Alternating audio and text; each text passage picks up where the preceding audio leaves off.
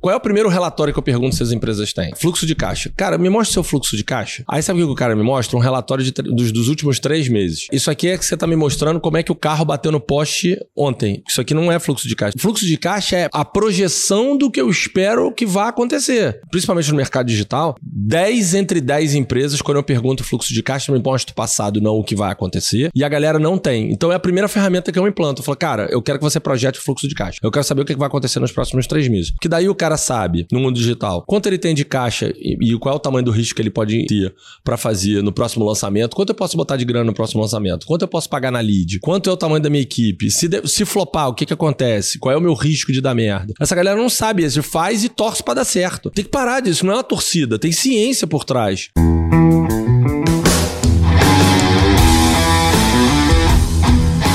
Eu sou Vitor Damasio e esse é o VDcast, podcast para você que vive ou quer viver dos seus negócios digitais. E no episódio de hoje do VDcast, você vai conhecer o Klaus, ou, para os mais íntimos, o Giga. Ele é gestor financeiro e consultor financeiro de médios e pequenos negócios e startups também. Grandes não? Grandes não. Grandes ainda não. Com vocês, Giga, se apresenta pra galera do VDcast, meu Porra, amigo. Vitinho, Bom obrigado, demais? cara. Valeu, pô, obrigado pelo convite, cara. Pô, muito bom. Eu sou o pai da- do João e da Balu, marido da Raquel. Essa é a minha função mais importante. Full time. Full time. Então, eu vivo pra esses, pra essa, pra esse cluster aí, né, pros três. É, e entre as minhas atividades como pai e marido, eu curto muito ajudar pequenos e médios empresários, startups, a galera do digital a estruturar o seu negócio no ponto de vista de gestão, principalmente na parte financeira, onde é o meu, meu background, né? Onde eu trabalhei. Você falou assim, ah, não, grande não. Não, porque eu trabalhei durante 20 anos no mercado corporativo. Uhum. Né? Eu fui diretor financeiro, sócio do Esporte Interativo, diretor financeiro do Grupo Globo. Então, sim, já trabalhei lá, já vi o que, que é Já lá. foi. Já foi. E agora voltou. cara, o meu negócio é ajudar essa galera. É, é, porque eu, eu- se você me permitir, assim, tem um ponto muito importante dessa jornada, dessa construção de sair do grande e começar a olhar os pequenos. Isso é interessante. É. Cara, é, eu vou te dar um dado que é muito bacana, que é o seguinte, ó. As grandes empresas nos Estados Unidos empregam a mesma quantidade de pessoas do que as pequenas empresas nos Estados Unidos. Em torno de 50%. Então, tem 50% da força de trabalho em- empregada pelas grandes empresas, a mesma coisa nas pequenas empresas. Óbvio que a quantidade de Isso. empresas é desproporcional. No Brasil, é a mesma coisa. Ou seja, as pequenas e grandes empresas empregam metade da força de trabalho e as pequenas também. Só que a riqueza gerada pelas grandes empresas nos Estados Unidos é 52, 53% do total do PIB. E as pequenas empresas geram 47% do, PIB. Ou seja, Segue equilibrado. segue equilibrado. Sabe qual é essa proporção no Brasil? Não. 77 contra 23. O PIB brasileiro é gerado 77% pelas grandes empresas e 23% pelas pequenas. E a pesquisa Uau. do Sebrae mostra o seguinte, né, das pequenas e médias empresas, pequenos negócios e até as startups. O pequeno e médio empre- empre- empresário brasileiro não sabe fazer gestão, não sabe gerir o seu negócio. Não sabe o que é tributo, não sabe planejamento, não sabe de finanças, não sabe de nada. Ele é jogado ao empreendedorismo Uhum. por, por- porque precisa empreender porque é para sobreviver, mas não sabe nada disso. E aí eles não conseguem gerar riqueza. E, a, cara, para mim, o problema é a gestão, né? O- a pesquisa do Sebrae aponta isso. Eu falei, cara, então eu já vivi a minha fase de grande empresa. Cara, como é que eu vou ajudar e capacitar essa galera para que a gente pode ser utópico, mas Se como é, que, eu- aproximar dessa curva. como é que eu vou, eu, assim, eu vou dar o meu quinhão de contribuição para equilibrar essa curva. Acho que essa é a essa é a parada, para isso que eu trabalho todo dia. Tá bom, você quer deslocar essa balança, fazer com que a riqueza seja mais produzida pela galera das pequenas e médias Isso. do que pelas grandes. Então, isso gera uma variedade maior, isso gera mais energia, gera mais movimentação, gera mais capilaridade. Entendi essa visão. Gostei.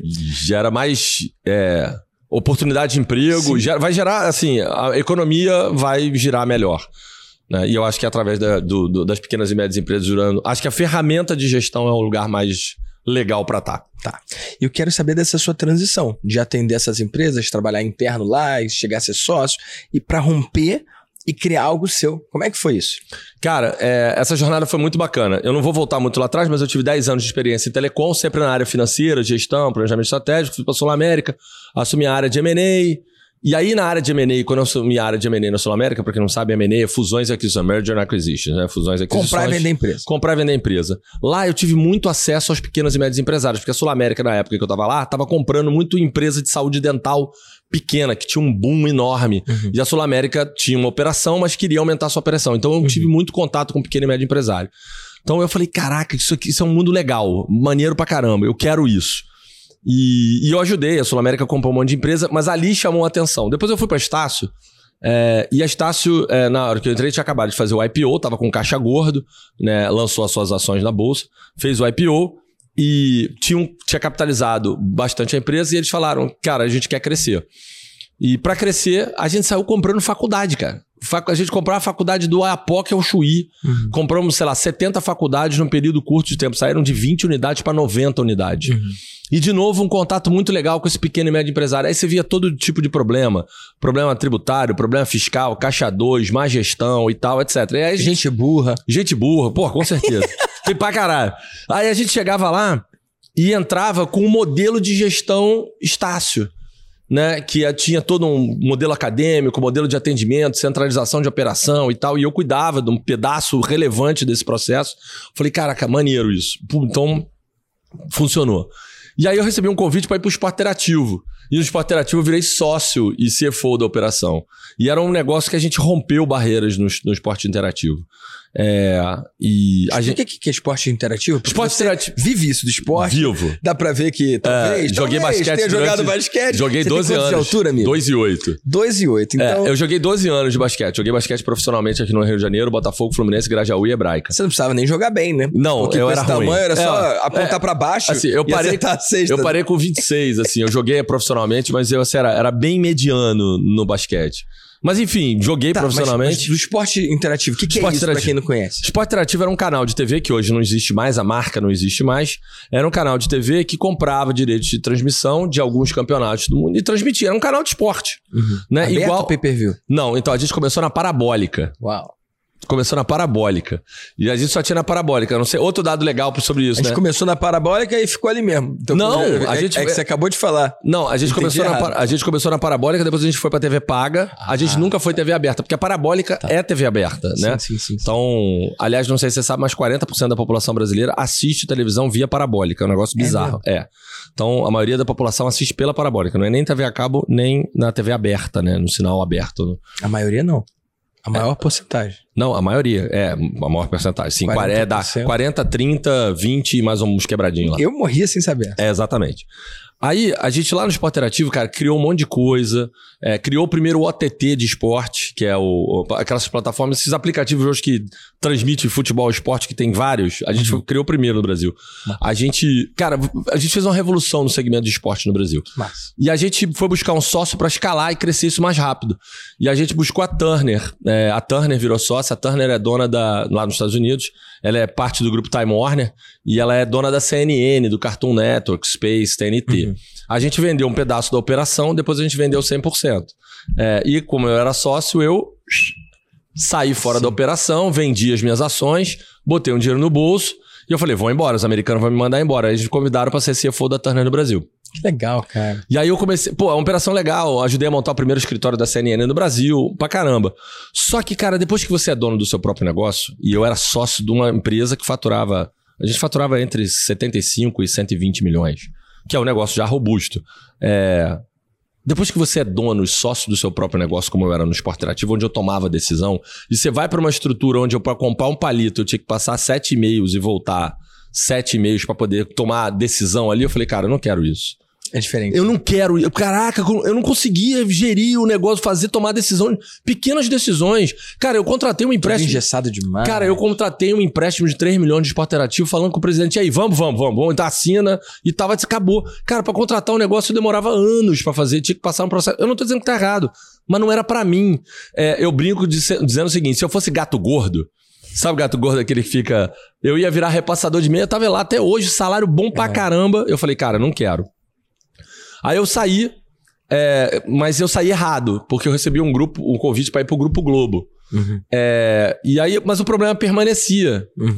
Aí eu falei, cara, eu passei um tempo no Grupo Globo. Saiu, mas não resolveu, né? É, então, assim, foi bom a minha experiência do Grupo Globo. Eu fiz uma reestruturação enorme lá na parte de mídia impressa, juntei a empresa. Mídia impressa, você sabe qual é o maior, o maior índice de. Por que, que as pessoas cancelam o jornal? Qual é a principal razão das pessoas cancelarem o jornal? Deixa eu pensar. Pensa aí. Não é difícil. A maior. O maior motivo. Nossa. Motivo principal porque as pessoas cancelam o jornal. Motivo principal porque elas cancelam a assinatura do jornal. Eu ia chutar mudança. É mudança de bairro, endereço e tal? É, mas É. ele poderia só transferir, né? É mudança, só que é de plano. Falecimento, as pessoas morrem. Meu Deus. Param de assinar. Meu Deus. Mudança de plano existencial, é isso é, mudando você de falou? plano espiritual, mudando de Mas o plano. maior motivo de cancelar motivo jornal de é cancelamento porque de jornal é porque Então, morre. então lifetime value é muito bom, porque os caras não cancelam antes de morrer. Então, eu- Mas- isso aí é meta de vida, amigo. Mas tá morrendo, então a Mas base a galera só morre. cai, mas né, tem cara? mais gente, é, sei lá. Não entra, gente, não entra. Ah, ninguém mais assina. é, Ah, assina tá. muito pouco, e aí só sai gente, não entra ninguém, e a base tá morrendo. Mas a galera sabe porque morre mesmo. É, cara, é sacanagem, não é brincadeira, Eu tô não. muito chocado com isso, cara. ah, é, é bizarro. É bizarro, mas é verdade. Então eu fiz uma reestruturação grande lá, mas não era pra mim. E aí, cara, é, o é, Jerônimo, meu amigo, irmão, Filho de Jerônimo. filho de Jerônimo, é, Jerônimo Temel, é, cara, meu amigo, amigaço há mais de 20 anos. É, e eu tava passando, falei, cara, Jerônimo, não sei o que, que eu faço, puta que pariu. Ele, pá, aquele jeito dele, giga, giga. Vem aqui, vem conversar comigo aqui no Espírito Santo. E ele já tava com o IGT rodando. É, o, IGT, o IGT tinha uma operação ainda pequena, tinha 10 funcionários e tal. E aí ele falou, me convenceu é, a me juntar a ele, virar sócio dele, é, para ajudar ele a escalar o negócio. Cara, e a gente em dois anos quadruplicou o faturamento do IGT. E eu falei, caraca, isso é muito foda, quero essa porra pra mim. Tá- Eu tava amarradão fazendo isso. E aí, cara, tornando uma história longa, curta, depois de três anos, o Jerônimo queria ir para os Estados Unidos e eu tava morando em Vila Velha e não tinha me adaptado. Minha família não se adaptou, eu resolvi voltar pro Rio de Janeiro. Que é você, né? Você é o Rio, né, cara? Cara, mas a minha mulher também, meus filhos também, cara. É, é, é, é difícil. Por todas, mesmo com todas as mazelas do Rio de Janeiro, eu sou um carioca raiz. Então eu falei, cara, não. Eu quero voltar pro Rio. Ele falou, mas eu quero pros Estados Unidos. Porque ele tava contando comigo pra ajudar, pra ser o meu CEO Tocar, da né? operação, tocar a operação aqui enquanto ele tava lá. Eu falei, cara, não vai. E aí a gente tomou a decisão de eu sair da sociedade, é, porque a gente transferiu a operação para uma agência, é, porque não fazia sentido ele estar lá e eu aqui, é, no Rio, e ele é, tocando a operação toda com a galera lá no Espírito Santo. E aí eu saí, só que no dia seguinte que ele saiu, ele falou: Giga, mas você não vai sair daqui não. É, porque não fazia sentido, que, que eu ia ter função lá, né? A, a- a operação sendo tocada por ele, ele lá, eu ia virar o quê? Era sócio do quê? Não fazia sentido. Então eu saí da sociedade, fizemos um acordo lá, e ele falou: não, mas você vira consultor no dia seguinte. É, você vai continuar comigo até dezembro do final do ano. Isso era dezembro. de- Isso foi fevereiro de 2020. Quando chegou em dezembro, é, era para terminar. é, o nosso acordo era até dezembro de 2020. Só que a gente tomou essa decisão em fevereiro de 2020. Quando veio março, veio a pandemia. Uau, muda tudo, né? Aí eu falei, cara, o que, que eu vou fazer agora? Porque assim, a minha alternativa, apesar de não querer, e eu tava re- relutando, era voltar pro mercado de trabalho, né? Voltar a me candidatar a uma vaga de CFO, CEO, alguma coisa assim numa grande corporação, que eu ia fazer o que eu já sabia, ia ganhar um bom salário, não ia reclamar de nada, ia ter aqueles bônus bons, mas não era o que eu queria. Aí eu falei, cara, o que, que eu vou fazer? E aí, aquele momento da pandemia, ninguém tava contratando ninguém, principalmente com um cara como eu, com salário alto. Aí eu botei uma mensagem. Eu tinha 800 seguidores no Instagram. Aí eu botei a mensagem no Instagram e falei assim: cara, eu vou ajudar esse povo.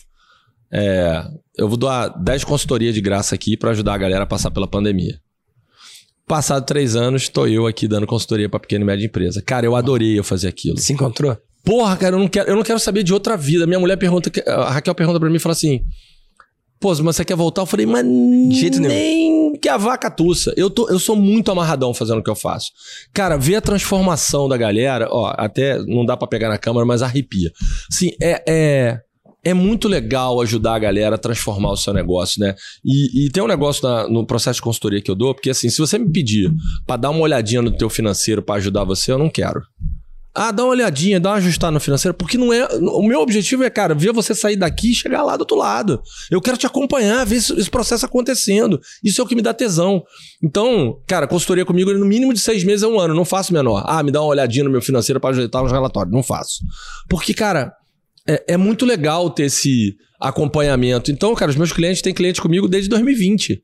É, e tem uma galera que, cara, que vai entrando e não vai saindo. Então tem cliente de três anos, de dois anos e meio, de. Tenho um com Jerônimo, seis anos, né? É o mais antigo da consultoria. Né? Mas, pô, é, assim, não, não faz mais sentido. Eu gosto de estar ali, acompanhar o crescimento da galera. Já fiz operação de MA, já juntei, separei sociedade, já me tornei sócio, vendi coisa. Então é um, é um mercado que. um lugar onde eu tô feliz. E, cara, eu agora tô buscando continuar a aumentar. Como é que eu faço mais disso? Como é que eu consigo ajudar mais gente? Esse é o meu, o meu objetivo no, no meu negócio. É ajudar a, como é que eu alcanço mais pessoas.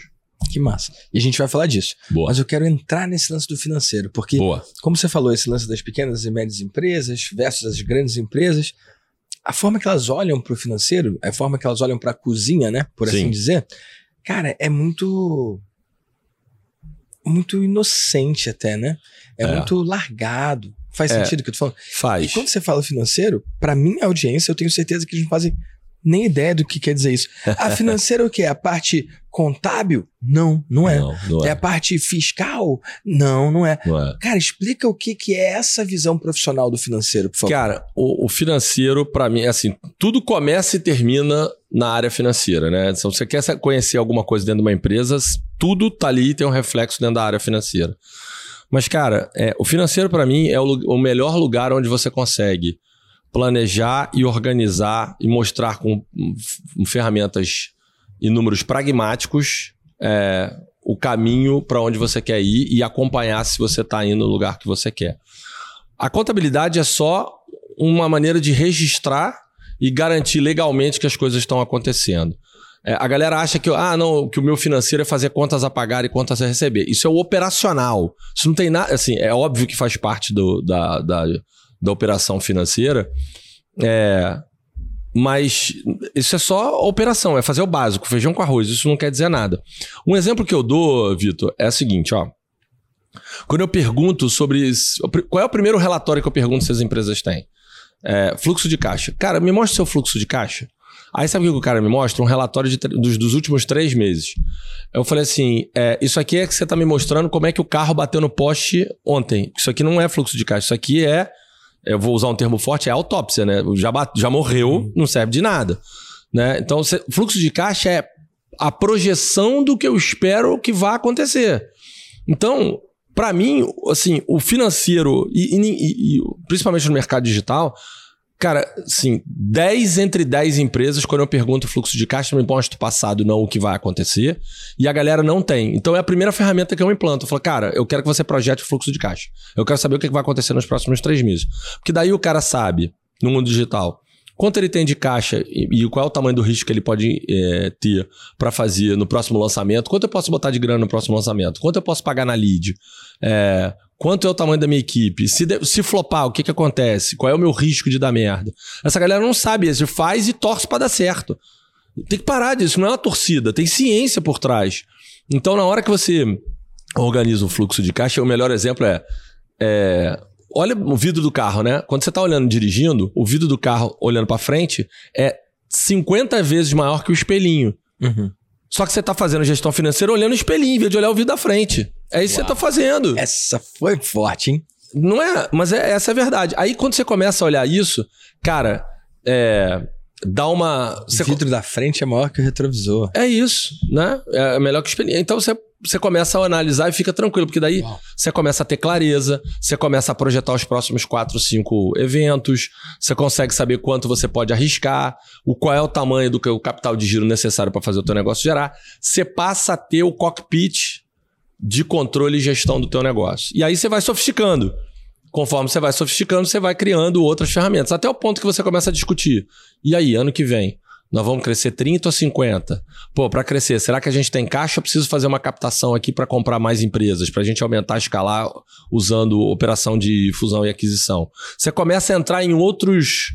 Em outros. é, você acessa outras é, ferramentas do mundo financeiro que hoje o pequeno e médio empresário não consegue gerar porque não está fazendo o básico. Né? E o básico, na minha opinião, para começar a conversa, é o fluxo de caixa. Não falei de contabilidade, não falei de quanto você recebia, não falei de boleto, não falei de Hotmart, não falei de outra ferramenta qualquer. Tudo isso a gente pode analisar, mas isso tudo é operação. A operação você estabelece, monta, organiza e deu. E ela vai ficar. Conforme você vai crescendo, você vai sofisticando as ferramentas. Mas isso aqui é 99,9% mais importante que todo o resto. Maravilhoso. Então, se uma ferramenta é o fluxo de caixa, qual que é a próxima? Cara, a, a próxima é. Quando você é, a, a, organiza o fluxo de caixa, entende o que, que vai acontecer nos próximos, nos próximos meses, é, aí tá na hora de você fazer um planejamento um pouquinho mais organizado. É o planejamento e orçamento, é projetar o ano todo. Né? Cê, porque é, Imagina que você tem um calendário do ano, é, você deve fazer, né? Até porque já tem um evento marcado, já temos. Eu já sei que eu tenho que participar de eventos é, do, do, Master, Master, do então já está organizado. Mas quando você começa a olhar isso é, e projetar, você começa a dizer, cara, eu tenho que ir para cá, pô, não deu, então vamos um pouquinho para cá. É, a, o planejamento da noção se você está indo no médio e longo prazo aonde você quer. O fluxo de caixa é para resolver problemas de curto, curtíssimo e médio prazo. É aquela coisa assim, eu tenho caixa para pagar a folha amanhã, não tenho. Quando você começa a fazer o planejamento do orçamento, né, olhar para um ano, aí você começa a pensar no teu negócio, cara, ano que vem, pô, eu tenho mil alunos. Eu quero chegar em quantos ano que vem? O que, que eu preciso fazer? Aí você começa a pensar, cara, preciso contratar mais três vendedores, preciso contratar mais gente para de suporte, é, preciso contratar mais ferramenta porque o que eu tenho aqui não tem. E aí você começa a analisar e entender os gatilhos que você precisa. É, eu, eu, digo o seguinte, ó, você passa a ter uma, um lugar onde você tem de 5 a 10 indicadores muito simples que você consegue dizer, cara, é isso aqui que eu preciso mexer para fazer o meu negócio crescer. Pronto, acabou. Então, é, as pessoas complicam muito, romantizam muito também. Tem umas ferramentas muito complexas de planejamento, tipo balance scorecard e tal. Cara, para o pequeno e médio empresário, não precisa disso. Ele precisa ter um, um planejamento básico do próximo ano para entender. E, e para seguir na, no raciocínio, é, é, tem uma hora que você tem que parar e fazer um planejamento estratégico, né? O, o, o, planejamento estratégico é a coisa assim: você vai pensar na fotografia de onde você quer chegar dali a 4, 5 anos. É, essa fotografia é apenas um, é uma nuvem, é assim, é um lugar, né? Tipo. Não é preciso, né? Não é preciso. E não é para ser. As pessoas confundem, não, porque eu tenho que ter 20 mil alunos. Não, não é isso. Você tem que ter. Cara, eu quero ter. Por exemplo, né? Eu vou falar do meu negócio. Eu sou sócio de sete empresas hoje. É, é, o meu negócio é um negócio de equity, não é só faturamento. Então eu quero faturar na minha empresa, porque eu quero pagar as contas de casa, quero fazer as coisas todas, quero aumentar o meu faturamento no curto e médio prazo. Mas o meu negócio é um negócio de, cara, eu quero aumentar o número de empresas onde eu tenho participação. Eu quero chegar em 2025 com 25 empresas. Por quê? Porque lá na frente eu quero ir diminuindo a minha é, a minha necessidade de estar tá atendendo os clientes, vou botar o meu time para atender a minha empresa de consultoria e eu quero mais ficar como um conselheiro dos negócios que vão pintando. E isso aqui vai servir como se fosse, cara, o meu ecossistema, né? Para eu poder gerar, para continuar, fazer, continuar fazendo o que eu gosto. Então eu tenho clareza sobre as 25 empresas, que eu quero ter 25 empresas lá, mas. É, eu não sei que. Eu tenho sete. Quais são as próximas 18? Eu não tenho a menor ideia. Entendeu? Eu tenho uma vaga noção de quais os mercados que eu quero, mas eu não sei. Isso é um planejamento estratégico. É... E aí você começa a dizer, cara, então, por exemplo, para 2024, se eu quero ter 25 e tenho 7, eu preciso pelo menos botar mais umas 6, 7 na jogada esse ano para conseguir fazer a roda jogar, ou até um pouco mais. Então eu tenho que continuar evoluindo nessa roda. É... Então é, é, eu acho que o, o próximo passo é: você vai sai do fluxo de caixa faz um planejamento de orçamento para poder olhar para o próximo ano e ter clareza, e aí você começa a olhar um pouquinho mais distante. É, e aí você começa a ter, por, exemplo, ah, eu quero sair daqui, quero vender a minha empresa. Quando? É, que dia, né? Quando, quando você prende, eu quero sair daqui, eu quero vender o meu negócio. É, então você tem que organizar para que isso aconteça. É aí que você vai fazer o planejamento estratégico. Todo o resto é operação. É, todo o resto precisa ser implementado. Eu ajudo os pequenos e médios empresários a implementar isso, mas isso dura de três a seis meses, você resolve a, as questões burocráticas e operacionais, bota a ferramenta, organiza, troca o time, terceiriza o time, contrata um cara um pouquinho melhor, demite um, você ajuda lá, pronto, deu. Aí você montou essa operação e você começa a entrar num outro nível de discussão com o sócio. Cara, que massa. E eu não sei o quanto que você pode compartilhar ou não, né? Mas existem movimentos que você faz dentro desse planejamento que mudam a realidade de fora. Sim. Eu tenho um- uma brincadeira com o Jerônimo, cara, que ele é fiel defensor dessa pegada aí de, de, de planejamento, né? Sim. E, cara, eu venho de uma escola que é, pô, faz o seu melhor e vendo o que que dá. Sim. Foi assim que eu cresci pra caramba, até 20 milhões no ano. Sim. Foi assim. Então a gente faz planejamento? Faz. Só que, cara, eu não sou o cara que sou totalmente pautado naquilo ali. No dia a dia eu tô pensando em fazer o meu melhor naquela ação que eu escolhi. Eu planejo o ano, mas eu não tenho essa, essa relação de confiança com o planejamento. E aí, em conversa com o Jerônimo, e a gente tem que entrar no que, que a gente pode ou não falar aqui, né? Ele falou: Vitinho, nos últimos não sei quantos anos, eu sempre acertei meu planejamento com uma margem de erro de um pouquinho pra cima, um pouquinho pra baixo. Sim. É isso aí. E aí eu fui e brinquei com ele. Falei, então por que você não planejou o dobro?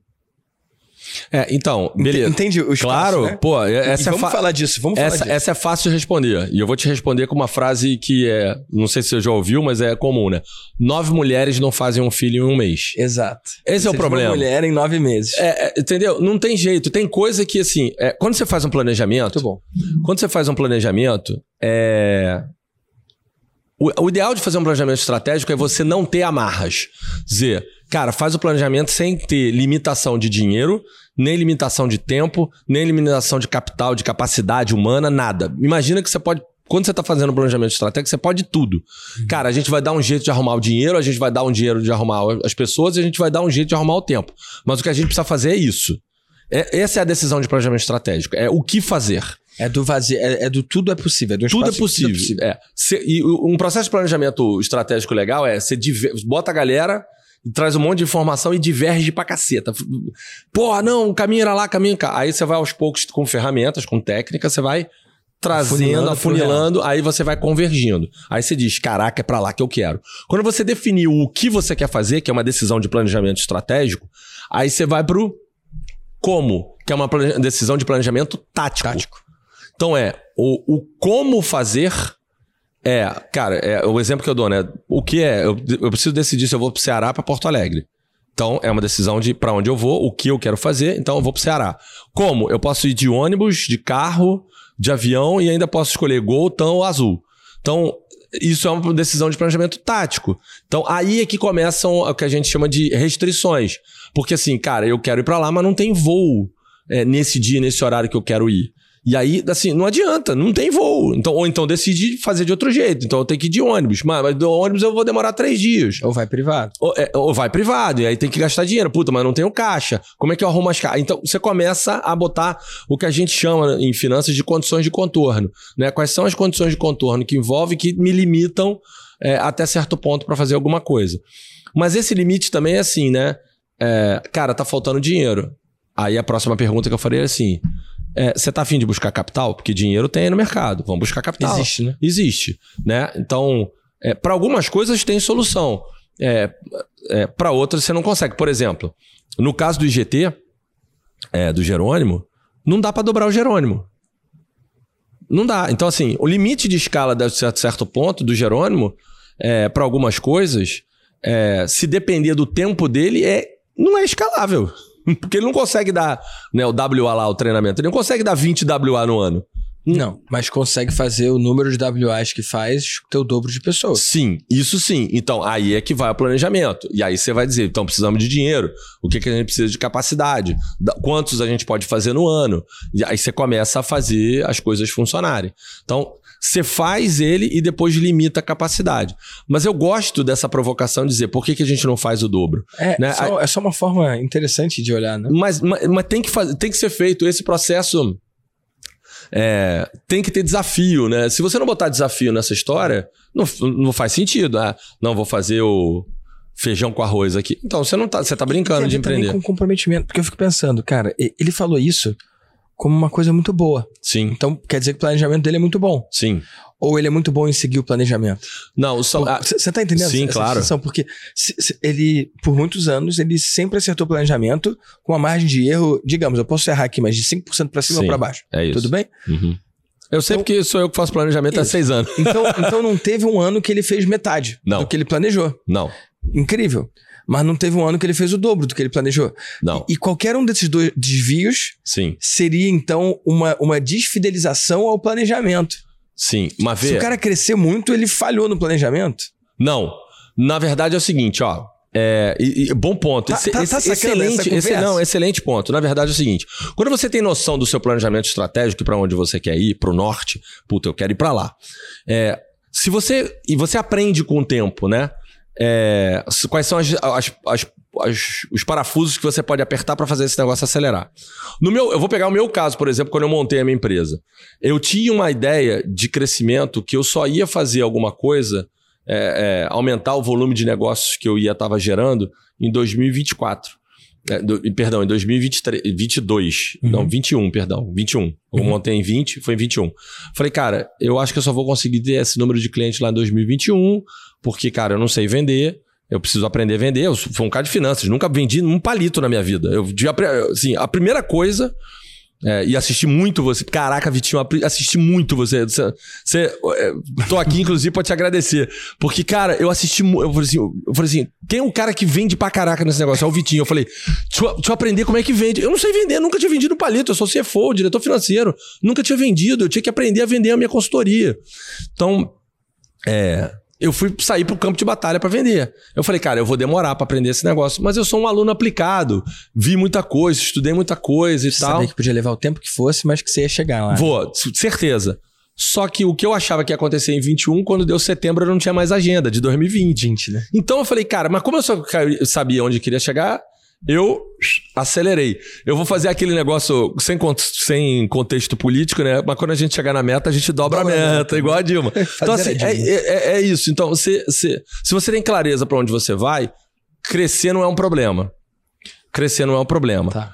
O planejamento, quando você faz o planejamento financeiro, você precisa entender duas questões. Primeira, é, primeiro, é aquele número que você quer chegar que tem que ser o mínimo razoável para poder fazer as coisas é, que você é, imaginou para aquele ano. Então é o planejamento. O, o Jerônimo gosta de dar nome para as coisas, né? Eu dou outros nomes, mas eu vou usar o nome do GT que é tudo bem. Ele fala assim, ó, que a meta tá tudo bem. Então a gente tem um número que está tudo bem. É, é, que, cara, as coisas estão acontecendo e tal. Eu tenho um número que ele não deu nome porque ele não gosta, que é assim, cara, qual é o número que, puta, se der, se passar disso aqui, deu merda. Pra baixo. Pra baixo. Então, esse número aqui eu tenho que monitorar o tempo todo se ele tá chegando, porque pode ser que eu não tenha caixa, pode ser que tenha algum problema. Então, esse número é o número que o financeiro monitora. Se ele tá indo pro outro lado, eu nem preciso ficar olhando, mas se ele começou a apertar para baixo, eu fico analisando. E aí, por que que nunca dá para baixo? Porque você começa a tomar medidas Isso. para é recu pra recuperar e não deixar chegar lá. Então, é, o planejamento é, é aquela história que olha assim, você tá olhando pro muro, pô, mas tá- dá tempo de você afastar do muro. Você vai esperar chegar um muro para dar merda? Tem- Então, tem, uma, uma história aí, já que a gente tá indo por um caminho aí já, já complicado, vamos complicar de vez, né? O baiano virou pro outro baiano e falou: Eu não, eu não sei imitar baiano falando, mas qual, qual é o vocativo que baiano usa? sei lá. Eu também não sei. Então, se fosse carioca, né? É. É que só funciona com baiano mesmo. Aí ele virou e falou: Mas você tem aí é, antídoto pra picada de cobra? Estavam na rede os dois. Ah, sim. Você tem antídoto pra picada de cobra? Por que, meu rei? Por quê? Ah, ah, obrigado, meu rei, que é Por que é- que, meu rei? Por quê, meu rei? Você foi picado por uma cobra? Não. Mas tem uma vindo logo ali. tá vindo ali, eu tô vendo, ela tá vindo. Preciso de um antídoto pra picada de cobra. Porque às vezes É eu isso, acho. é vejo- isso. Vejo isso, o cara tem É planejamento. isso. Aí mês a mês tá vendo que não tá chegando ali. É e, isso. poxa, não- vai buscar o antídoto depois que for É isso. picado. É uma forma de você ver em tempo real. Então, É claro, depois que você é planeja, isso. qual é o ritmo pra isso ser útil? Porque se você só planejar e seguir o ano a esmo, não foi útil planejar. É, não, não é pra ser a esmo. Cara, é, uma, uma vez por mês tem que ter uma reunião de Pace. duas horas pra garantir que você tá no ritmo que você deveria, que é o É tal isso. do pace, né? Pelo menos uma vez por mês. É, para olhar, acompanhar o mês anterior, entender como é que foi, o que, que tá dando certo, o que tá dando errado pra você acompanhar. Se tá dando bom, é, a sua atitude nessa reunião deveria ser, galera, tá dando muito melhor. E aí, como é que a gente dá para acelerar mais? Vamos acelerar. E aí a gente começa. Existe um negócio. É, em português, a galera não achou um termo bom para isso, mas é o que a gente chama de forecast, né? Você vai. É, o... Não, previsão. É, mas é que ah, no, no caso da finança, você faz o que a gente chama de forecast 3 mais 9. Então é de 3 em 3 meses, é, passou o primeiro trimestre, você reprojeta os 9 que faltam. Hum. Então passou 6, é, 6 3, mais, 3 mais 9, 6 mais 6, 9 mais 3. Hum. Então a cada trimestre você reprograma ah, para entender cara. se você tá Pô, no isso peso. é uma ferramenta legal, hein? É, exato. Para você acompanhar, saber se você tá fazendo ou não o que você deveria. Aí você fala: caraca, tô fazendo. Ou então, porra, dá pra ir mais rápido. Então, porra, vamos acelerar. O que a gente precisa fazer para fazer mais rápido? Porra, dá pra botar gasolina, combustível, no nosso caso, dinheiro, tráfego, para poder o negócio rodar mais? Então, vambora. Né? Então, é, na, lá atrás no IGT, era muito, eu tenho um caso muito legal. É, o Pedro Sobral estava começando com o negócio dele de consultoria e tráfego. Né? Ele, acho que ele não tinha mal lançado a comunidade. E aí o Pedro era consultor de tráfego do IGT, lá atrás, foi um dos primeiros clientes. E aí o Pedro ficava apostando comigo, a gente ficava brincando que ele pedia mais dinheiro para gastar. Eu falei, e aí eu tinha umas métricas com ele, eu falei assim, Pedro, até X reais ali de só cabota, não precisa nem me perguntar. Porque eu tenho caixa lá. Aí eu falei, cara, se chegar nesse patamar, trava, porque daí eu não tenho caixa, eu preciso segurar, porque senão eu perco a segurança. Então a gente, você começa, eu falei, cara, vai gastando. É, o pessoal dizia que o, de, o financeiro é o departamento de não venda, né? Que fica negando as coisas. Não, o departamento de não venda. Mas quando você passa a ser dono do seu próprio negócio, você entende que você tem que ter é. maleabilidade para algumas coisas. Então, cara, é, dá esse pace você precisa arrumar. E o forecast ajuda para consertar a rota, se estiver indo para o lugar errado, é, ou acelerar se estiver melhor do que você esperou. Mas com o tempo, você aprende a apertar os parafusos e aí acontece o que acontece com o IGT, que é você começa a não conseguir. É, você tem que fazer. Para você mudar isso, você teria que é, criar é, algumas rupturas. Você teria que ser romper com algumas coisas para mudar o patamar. Então, criar produto novo muito radical, é, comprar uma empresa, fazer algumas coisas muito diferentes. É, e no caso do IGT, inclusive, o Jerônimo fez. Ele criou uma unidade de negócio completamente diferente do nada, que dá treinamento corporativo, que é a escola de habilidades do futuro. Ele criou uma vertical nova para um negócio novo para escalar que não precise dele. Pô, incrível. Então, cara, ele está lá fazendo negócio. E é um, caminho que eu recomendo para vários negócios, para várias empresas. Que chega um momento que você fala, cara, essa, essa vertical aqui cara, por mais que eu queira, ela tem um limite de crescimento. Por mais, não adianta botar mais gasolina, que ela não vai chegar.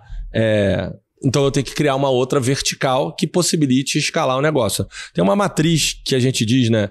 Que se, matriz de produto e mercado. Se você quer escalar o seu negócio, você pode é, vender mais o mesmo produto dentro do mercado existente, que é escalar. Você pode vender um novo produto para o mesmo mercado, vender o mesmo produto num novo mercado ou diversificar, criar um novo produto para um novo mercado. Uhum. Então tem muito espaço para você crescer antes de você pensar em criar uma unidade de negócio e diversificar completamente. Então, é, por isso que é legal o planejamento, porque no planejamento aparecem essas coisas, essas oportunidades para você escalar. Que massa. E aí, nesse processo, você pode estar dois movimentos com duas empresas diferentes que foram interessantes, inspiradores e que alguém que está ouvindo possa tirar algo prático para si? É, deixa eu pensar dois casos aqui que eu possa falar. É, e, movimentos de escala, né? É, cara, a gente. Não precisa necessariamente ser escala, de, de, de transformação. De, ah, cara, de transformação. Movimentos úteis, movimentos interessantes. Cara, movimentos úteis e movimentos interessantes. Deixa eu pensar. É, eu acho que a gente. É, Deixa eu ver se eu posso pegar um. um... Ou, ou às vezes você pode falar o case e não dizer qual é o case, não falar de quem é, não sei como. É, o legal, é, eu tô pode... pensando em um case legal que eu possa, eu possa abrir sem problema. É, cara, eu vou, eu, vou, eu vou falar um que é uma empresa que não tem nada a ver com o mercado digital, mas eu acho Beleza. que é um case legal. É o seguinte: tem uma empresa chamada Fast Mine, que é uma empresa de. É, que eu sou consultor deles há três, quatro, quase quatro anos. E eles têm um case muito legal de diversificação e internacionalização. Que é, foi justamente uma parada dessa. Sim, eles trabalham, é uma empresa que tem um software para cuidar da gestão de mina. Gestão de mina, mina de ferro, menina, minas de, de minérios. É, e aí eles têm um projeto onde eles, eles já eles estavam começando a dominar e são muito fortes no mercado brasileiro. E eles tinham duas alternativas. Né, na hora que a gente montou o planejamento estratégico deles e a gente analisou, ele falou, cara, o software deles servia muito para a parte agrícola também. É, porque o quê? O que ele gere? É, o tempo de máquina, máquina ociosa, pessoa andando. Então, cara, é, é muito parecido com o cuidado do agronegócio. Total. É, e tinha uma outra alternativa, que é pegar esse mesmo software e vender em outros mercados. É, e não, tinha não tem decisão certa, não tem decisão errada, mas sobre para onde eles iam. E mas eles tiveram absoluta consciência naquele momento que ele fala, cara, qual é a nossa essência? É, e eles falaram, cara, nós somos mineradores. Nós somos mineradores. E aí, cara, todas as decisões dali para frente passaram a ser no sentido de internacionalizar a companhia. Os caras têm um escritório em Los Angeles. Que massa. Crescendo pra caraca lá fora. Então, assim, é, essa é uma decisão que planejamento, a clareza do planejamento levou para um crescimento exponencial absurdo. É, e eles estão crescendo muito e, e é, é, muito legal o case lá. O empreendedor, o Éder é, Gribler, é um cara fantástico. No, no mercado digital, é, eu participei de é, é, eu vou falar de dois casos, é, eu não posso citar as, as pessoas, porque são dois casos de M&A, né? Uhum. Uma, uma venda de uma empresa é, e outra que os sócios acabaram se separando, porque... É, e eu vou falar de novo de planejamento e gestão, porque eu acho que facilita nessa jogada. Cara, a gente sabe que nesse mundo é sócio é casamento, né? Cê, assim, eu, eu tô casado com o Jerônimo, mas me separei dele, né? É. Eu tô lá junto ainda, mas eu não sou mais sócio. A gente arrumou uma outra forma de parceria. Uhum. Mas, é, cara, nesse mundo do mercado digital, onde a gente passou por um modelo onde a gente tinha coprodução e hoje a gente né, também viveu uma panaceia, né? Todo mundo agora, ah, começou um negócio não, abre o CNPJ junto. Essa porra não precisa ser assim. Vamos testar primeiro esse treco, né? Todo... Antes de casar, namore. É, pô, pega na namorar, mão. Dá uns beijinhos. É, eu, eu falo, eu falo antes ainda. Eu falei assim, que você já quer querendo casar, pega na mão primeiro, anda de mão dada, pô, você tá querendo casar. Então, cara, testam primeiro o modelo, vê como é que vai andar. E como é que testa, então? Já que você abriu isso aí, abre esse parênteses. Como cara, é que faz? O teste, o, teste, o teste dá um problema, né? É, qual é o problema do teste que ninguém quer correr? Que eu acho que as pessoas têm que botar na conta.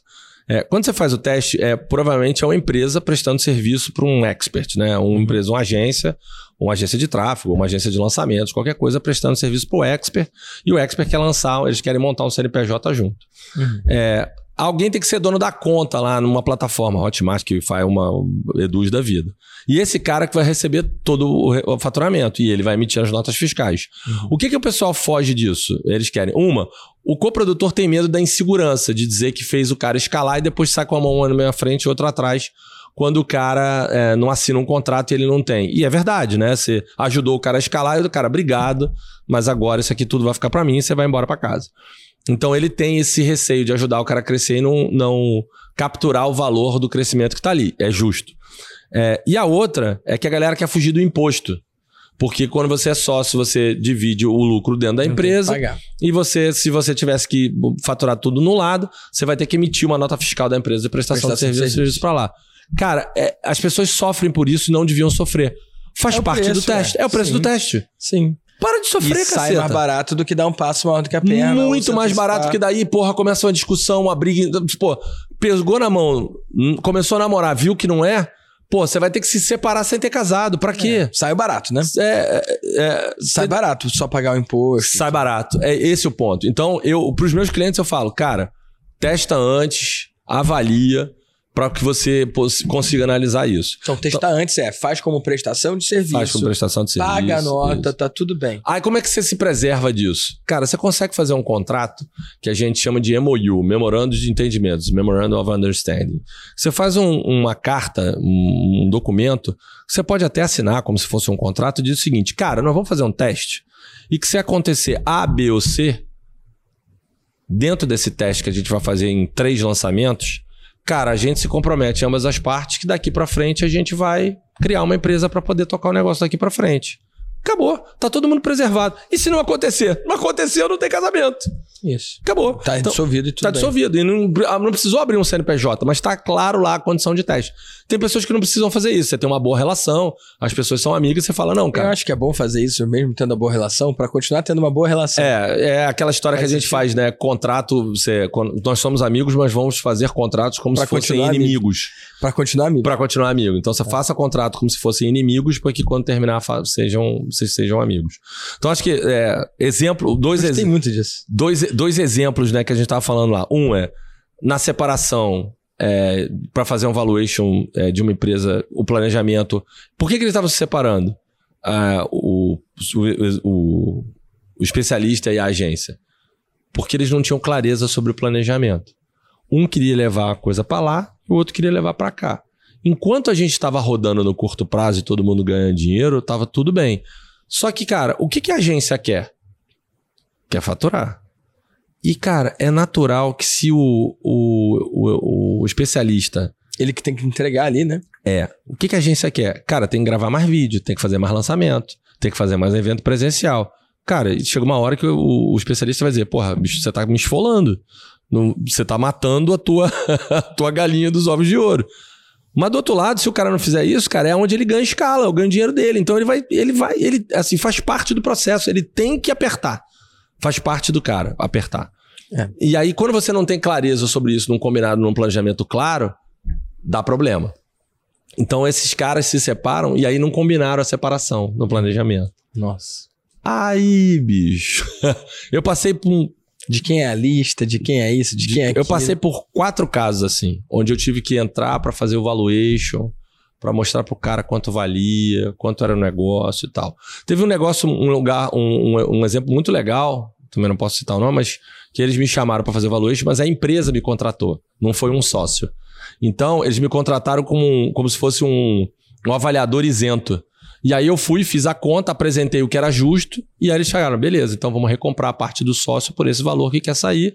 Tá bom pra você? Tá bom pra você? Todo mundo entendeu? Acabou. Então, assim, eu fui um avaliador. O problema é quando você é contratado por uma, uma das partes, Porque aí você não é neutro, né? Você é biased. é, não é neutro, Enviesado. e outra coisa é planilha aceita qualquer coisa.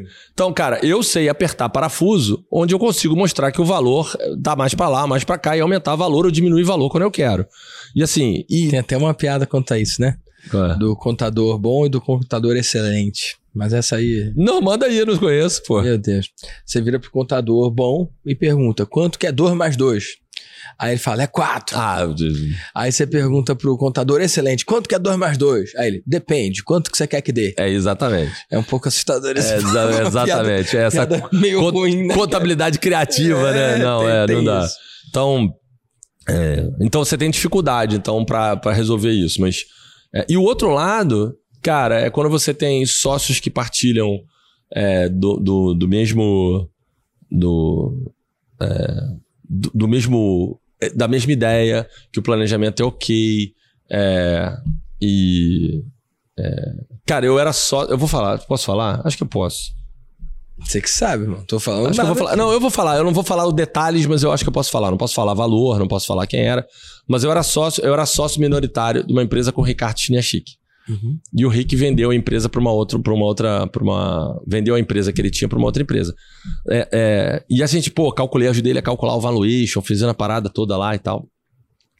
E, e a gente chegou um momento que eu falei, Rick, cara, a empresa é tua, cara, você é o dono, você é o sócio. É, eu acho que sem vender você tinha capacidade de gerar mais valor.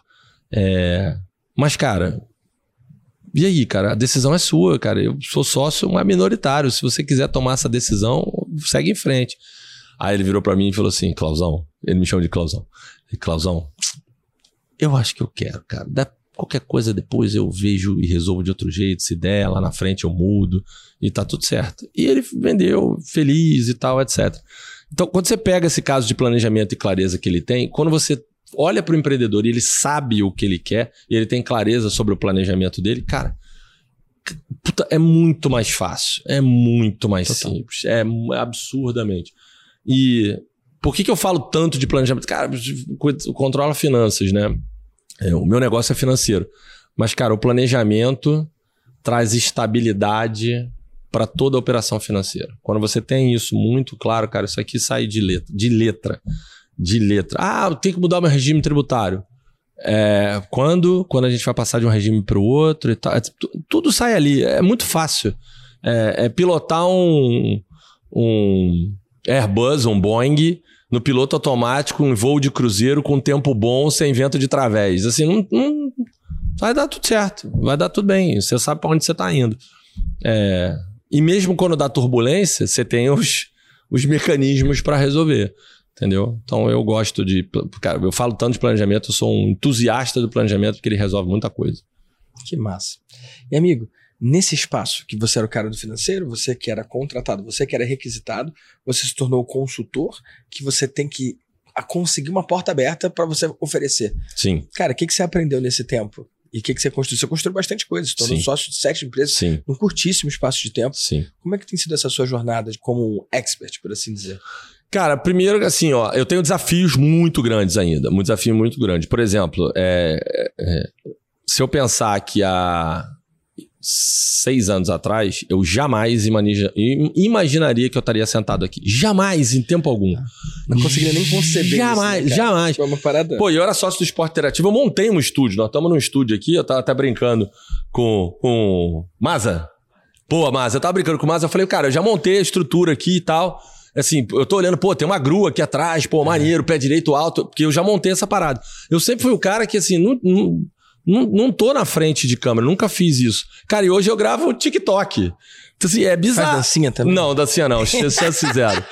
Chance zero de fazer. Imagina um cara de 2 metros e 8 fazendo dancinha. Mas dois anos atrás, tu imaginava que tu ia estar gravando podcast? É. Imaginava? Cara, eu comecei a gravar o podcast em 2020. Não. Então, daqui a pouco tu pode estar dançando. Não, dançando não. eu acho que tem, tem certas limitações. Tem certas limitações. Que até, se a minha mulher começar a me pegar dançando, ela fala: para. É. para, tá demais. É, não, lá em casa quem dança bem é meu filho. O João dança bem. É, cara, não, não. Então, esse, esse, é um, cara, o primeiro, um primeiro grande desafio. É, o outro grande desafio que eu falei até no início, cara, dessa jornada foi aprender a vender. Né, assim, é, vendo nem nunca vendi palito, eu vendi empresa. Mas cara, vender uma empresa é uma venda é diferente, né? técnica, é uma venda que você tem A, B, C, D, negociação no mais alto nível. Cara, essa negociação mais pesada de o cara do outro lado, saber o que o cara Nem tá parece fazendo. venda, né? É, não parece uma venda, essa eu sei fazer. Então, eu, o cara piscou. Então, por exemplo, eu tô no meio de duas, três operações de M&A agora. É, e aí o cara falou: não, ele quer. É, eu falei, é, ele quer, ele quer a gente mais do que ele. Então demora a responder. Esse aqui a gente só responde amanhã. Então começa um jogo, é um teatro. Eu sei, esse, esse, esse mundo eu sei navegar. É, agora, agora venda você, a pessoa ali. É, eu aprendi. Cara, é, eu comecei a fazer o que a galera hoje chama de sessão estratégica. Né? Chama o cara pro. Você tá num, num fórum grande, aí você chama o cara pra uma consultoria individual de graça uma sessão e aí nessa sessão você vende. Eu aprendi, é assim que eu no início eu fiz. E funcionava bem. Só que antes de vender a primeira vez, eu fiz 15 sessões e não vendi nada. O que, que mudou? Isso aí é. Cara, legal. É, eu, eu. Cara, eu segui algumas receitas de bolo de venda. Né? Eu falei, cara, tem um. Que para mim é assim: quando você não sabe de uma coisa, é, você não sabe fazer bolo. É, não adianta tentar fazer um brownie. Você não sabe nem fazer o bolo simples, mas tem a, a, receita do bolo simples. Segue a porra da receita. Não inventa. Não quer botar. Eu quero agora já ser. A receita de bolo simples é legal, mas eu acho que agora eu vou fazer, pegar essa receita e tentar fazer bolo de chocolate. Ou bolo de cenoura. Porra, vai dar errado. Você nunca fez um bolo na vida. Então, cara, eu segui uma, algumas receitas de bolo lá, de pinceling e tal. Então, é, uma das coisas que eu aprendi nessa jornada foi, cara, se você não passou numa determinada fase, não vá pra próxima. Significa que alguma coisa antes está errada. Tá faltando. Tá faltando. Tem alguma coisa que não, não tá bem. Então, é, eu demorei a fa fazer a primeira oferta, falar a primeira vez o preço, porque eu não falava. Por quê? Cara, o cara não falou a frase que eu queria que ele falasse. Né? Que é assim, que é a frase tradicional. E quanto é o investimento? Enquanto o cara não fala isso, eu não falo preço. Nunca falei. Aprendi isso. Então, e quanto é o investimento para fazer consultoria com você? Eu não falo. Não falo. Se ele não falou essa frase, eu falei, merda, não fiz alguma coisa que Tá tá, faltando alguma... apertar algum botão aqui. Tá faltando alguma coisa. Então, por isso que eu demorei 15. Cara, quando eu acertei na 16 eu vendi, na 17 na 18 na 19 na 20 na primeira. Então, assim, de novo, é o que você falou. Eu fiz até dar certo. Porque eu tava fazendo alguma coisa dando errada. Então, assim, aprendi a fazer a parada. Então, vender ainda é um desafio, continua sendo um desafio. É por isso que eu tô. É, entrei pro Mastermind, por isso que eu fiz Vida de Mentor. Então, assim, tem coisas que eu ainda preciso me capacitar. E claramente a minha, a minha maior, maior gap, é, dado o meu histórico profissional, é esse. Então, cara, toda hora que eu puder aprender novas ferramentas, novas coisas, é, para aprender a vender melhor, mais e melhor, eu vou fazer. E a outra é que, assim, eu tenho um desafio que ainda não está totalmente respondido, que é como é que eu vou continuar escalando meu negócio de consultoria. É, que é, é, eu vou, eu vou, eu já, já tá decidido que eu vou escalar no modo tradicional, que é botar gente para atender junto comigo, que é o modelo clássico de consultoria. né? Então eu já estou construindo uma equipe, fazendo isso, mas tem um pouco de, cara, será que eu consigo escalar de outra maneira, com escalar hora, né? Então, em vez de atender um, atender dois, atender três, atender quatro no mesmo tempo, na mesma o hora. grupo ainda não O foi grupo- algo que destravou pra você. É, né? Não, ele tá destravando. É. Mas sabe qual é o problema? Eu vou te falar com todas, Pode as, falar, todas as letras aqui. Que é o seguinte: é, eu tô começando a achar que eu tô cobrando barato. Uhum. Por quê? Porque ninguém diz não por primeira oferta pra fazer consultoria individual comigo. Falei, essa porra tá barata, preciso aumentar essa merda, tá todo mundo dizendo assim. Eu falei com a Quer, Raquel quer ontem. datar o vídeo? Esse vídeo a gente tá fazendo em dezembro de 2023. Dezembro de 2023. Você não tem nenhuma obrigação, né, de seguir Não. esse preço, não, mas você quer dividir quanto que você cobra hoje? Cara, o, o, o preço pro indivíduo, pro, pro empreendedor, é, para eu fazer um serviço de consultoria anual, como se for as a service, é 6 mil reais por mês, dá 72 mil reais no ano. Esse é o preço mínimo. E aí o que, que é. você entrega? Cara, toda a operação e a gestão da equipe financeira, montagem de todo o planejamento e o acompanhamento de gestão mensal disso. É uma reunião por semana, é, minimamente, mas eu não me comprometo com hora. Essa é uma coisa que é diferente no meu negócio. Eu não consigo entregar a hora. Ah, vou fazer quatro atendimentos. Cara, se eu tiver que fazer sete, oito atendimentos no mês, eu vou fazer. Mas a minha experiência é que quando você faz isso e diz que vai entregar pra caramba, o cara nem pede. Então, cara, é mais do que suficiente fazer um atendimento por, por semana, uma hora com o cara pra acompanhar, e aí, como é que tá e tal, etc. Vamos fazer aqui e ali. É, e o WhatsApp liberado. Então, o cara pode mandar quantas mensagens o cara quiser que eu vou respondendo. Eu vou respondendo, eu vou respondendo e vou tirando a dúvida do Assíncrono, cara. né? Assíncrono. E, e pelo, mas, mas pelo menos uma vez por semana ele tá comigo. É, e eu faço a gestão da equipe financeira dele, se eu for a- se não for só consultoria, for o CFO as a Service, né? Que eu tô lá como diretor financeiro do cara. Então eu faço a gestão da equipe. Cara, eu não opero nada. Não aperto um botão, não entro num conta em banco, não sei nem login e senha de banco, login senha de Hotmart, não tenho nada. Porque eu não opero. A operação tem que ser feita por alguém. É, pode até ser um terceirizado. E eu faço a gestão do terceirizado para garantir que as coisas estão andando. Mas é, a operação financeira eu não meto a mão. Eu gerencio e faço a gestão da operação financeira. E aí você monta todo o planejamento. E coisas que estão fora, por exemplo, M&A. A operação de M&A está fora, porque é um trabalho específico à parte. Fusão e aquisição. Quero comprar alguém, quero vender alguém. Então tem um pacote específico para isso. E aí entendeu? o cara contrata por fora. Por fora. E você pode E ter tem gente um que preço compra- pra quem tá dentro e pra quem tá fora disso aí, né? Para fazer M&A? Desse seu programa anual. Como assim? Não entendi. Você pode ter um preço diferente pra alguém que te contrata só pro M&A Sim. e outro preço diferente pra alguém que tá com seu acompanhamento anual e contrata o M&A. É, não, mas já é diferente. Já é assim. Já é assim. O cara que paga, ele aumenta um pouquinho o FII mensal durante o tempo do M&A. É pouco. Aí fica mais leve, né? fica mais leve, mas toda operação de M&A tem um FII. Tem um FII pela operação. É, varia entre 2% a 5%. Então, saiu a operação, vendeu X milhões, o, o equity do cara, eu ganho X% pela operação. Legal. Entendeu? É, esse é um, é um modelo clássico de, de operação de M&A. Ou o cara, quando contrata avulso, eu tenho mais horas dedicadas ali, porque eu tenho que entender no E não negócio conhece. não conheço e tal, etc. Aí o preço é diferente, já tem uma lógica diferente já. Entendeu? É, uma, é, um, é, um, é um modelo que bacana. Então, só para voltar ao negócio da escala, é um negócio do grupo que tem que rodar e eu tenho o desafio de audiência. Então, cara, o desafio de audiência, eu eu quero aumentar, não quero, como é que eu vou fazer? Eu tô fazendo.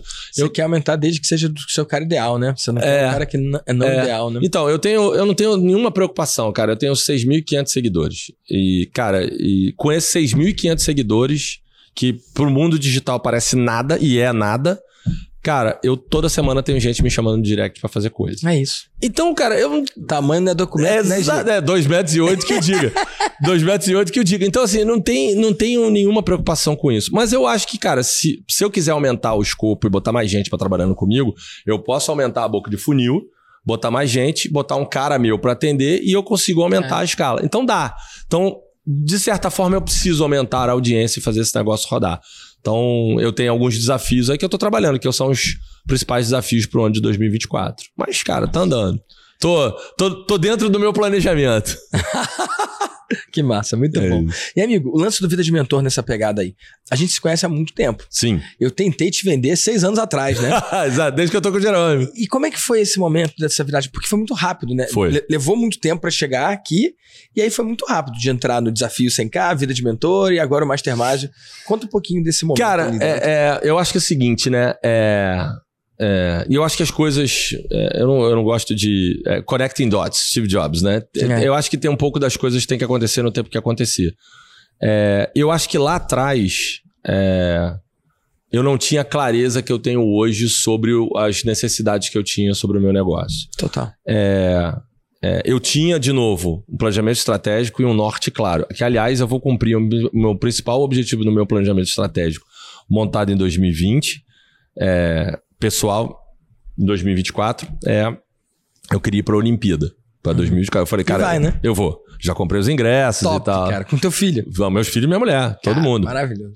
É, ou seja, vou gastar, vou gastar em euro uma bela baba. Tá tudo bem. É isso. Cara, assim, se não for para isso, não faz sentido Não tem porquê. né? Então eu vou pra lá passar o meu aniversário de 50 anos lá. É vida de mentor aí. É, exatamente. Então eu vou pra isso. Eu acho que é isso que eu quero. Então eu, eu me planejei pra isso, mas eu não tinha todas as ferramentas, tudo, é, a- o detalhe, clareza. De novo, eu vou trazer para a linha do planejamento, que é eu quero sair do Rio pra São Paulo. Eu sei que eu quero chegar em São Paulo, mas vamos supor que eu decidi. Não de- quer, né? Só, só pra deixar Não claro. quero, não. É, é- é metáfora. Metáfora. Não quer de jeito nenhum, De jeito né, nenhum. É, eu quero ir do Rio para São Paulo. Vamos decidir isso para simplificar que eu tô indo de carro. É, Por mais que eu saiba que eu tenho que pegar a Dutra, eu não sei se a próxima curva é para direita ou para esquerda. Eu não sou o motorista da Cometa que sabe a porra da estrada de cabeça. Então, é, eu acho que o que aconteceu para entrar no Vida de Mentor e agora no Master Másio foram as curvas da estrada. Né? E elas tinham que acontecer. Então eu não acho que era o momento lá atrás, talvez, para entrar num programa. Talvez fosse até ruim, né? É, talvez. É, e eu acho que eu fui fazendo as coisas aos poucos, me capacitando, para chegar num momento onde eu falar, cara, aqui, assim, o, Mastermind é caro. Né? Não é um negócio barato para entrar. Assim, é, não pro tamanho que eu tava lá atrás, talvez não tivesse capacidade. Mas assim, é um investimento razoável. Cara, É só pra datar aqui, né? Considerando que o tempo muda, né? Mas dezembro de 2023, 23, 120 mil. Só 120 pra galera entender. é isso. Caro barato é relativo. É isso. Não, é. Eu, Cara, ficar de fora, diga. é, é, quando eu digo caro, é para entender, né? Você não Era- pagaria. Era o caro pro Cloud de antiga, né? 2020. Isso, é. Pro Cloud de 2023, cara, quanto tempo eu demorei depois que a gente falou? Foi rápido Foi um demais. final de semana. É, é isso que foi muito interessante, É cara. isso. Levou seis anos pra dizer o primeiro sim. Isso. Aí disse um sim e já acendeu mas, pro mas, mas rápido. foi um final Que de é o semana. certo, É o né? certo, mas assim, eu, eu tinha Mas também com clareza. resultado. Você teve qual resultado em quanto tempo? Cara, e depois que eu entrei no vídeo de mentor, que eu tava no desafio 100K, é, a gente falou algumas vezes, você deu algumas dicas, uns toques ali é, para eu fazer e eu comecei a oferecer mais ativamente, que eu acho que foi a grande parada Sim. de vendas que mudou nesse curto prazo. Eu falei, cara, eu tava muito passivo. Eu tava fazendo coisas. Quando o cara te procurava, você ia. procurava, ou então tentava marcar. Eu tinha uma- essa técnica de sessão estratégica para trazer o cara e tal, etc. Eu fui mais pro corpo a corpo. É, e eu falei, e nessa vibe. Oferecer mesmo, né? É, e nessa- ou oferecer. É, e, é, e nessa vibe, eu acho que eu falei assim, cara, quem é o cara que, puta. E nessa vibe eu falei, cara, o Vitinho, o Vitinho é um cara que, porra, é. Sabe vender e vende de uma maneira leve. Eu falei assim, cara, eu quero fazer desse jeito aí, como é que faz? Aí eu falei, foi a hora que eu, puta, um, dois, três, você falou duas, três paradas comigo. No, no dia semana seguinte eu tinha vendido três consultorias de 70 prata, 60 nesse aquele caso, 60 prata já tava com 180 mil. Eu falei assim, em 15 dias eu bati e paguei o. Parece que tá pago, né? Tá, tá pago, o Vida de Mentor pagou rápido e depois entrou no Mastermind eu já paguei também, né? Porque já entrou. Então, assim, é, agora daqui o que vier pra frente é dinheiro no bolso. Então, assim, é fácil, né? De entrar. Então, eu acho que essa. Jornada demorou, porque eu acho que Connecting Dots, né? Pra quem não conhece Total. o Connecting, eu não sei se você já falou do Connecting Dots, Ah, é um, vezes, mas é, um discu- é um discurso do, do, do Steve Jobs em Stanford pra classe que estava se formando em Stanford. Histórico, né? Isso, isso entrou para Histórico. da É história da muito bom, humanidade. muito bom. E ele fala sobre.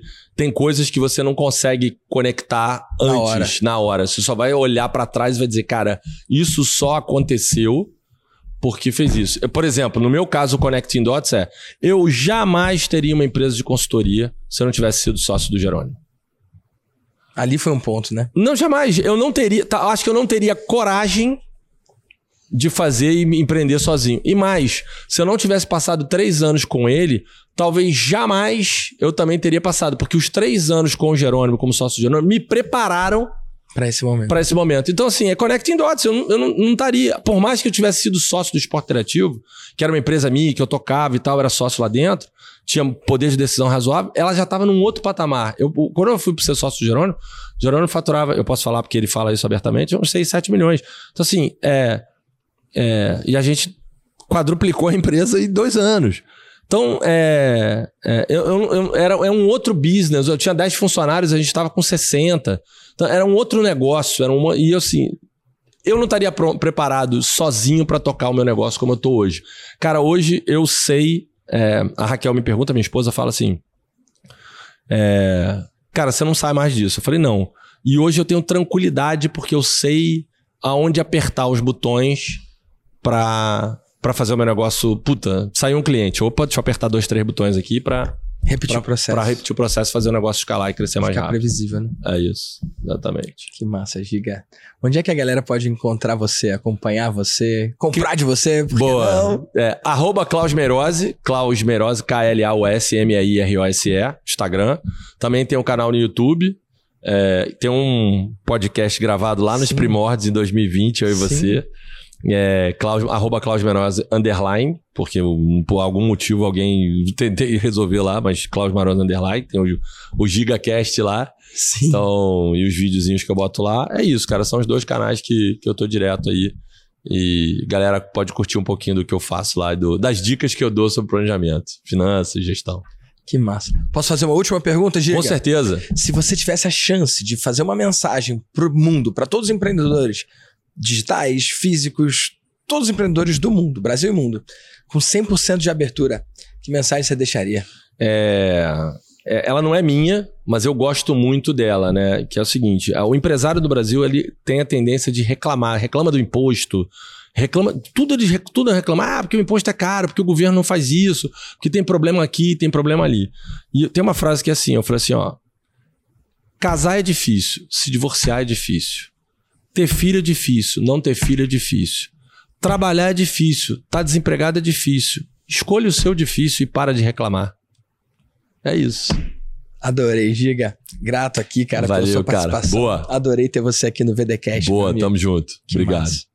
E se você estiver assistindo no YouTube, eu vou colocar aqui os dois episódios com o Jerônimo. A gente citou ele várias vezes aqui. Ele participou duas vezes do VDcast. Você vai poder clicar para conhecer um pouco da história dele também.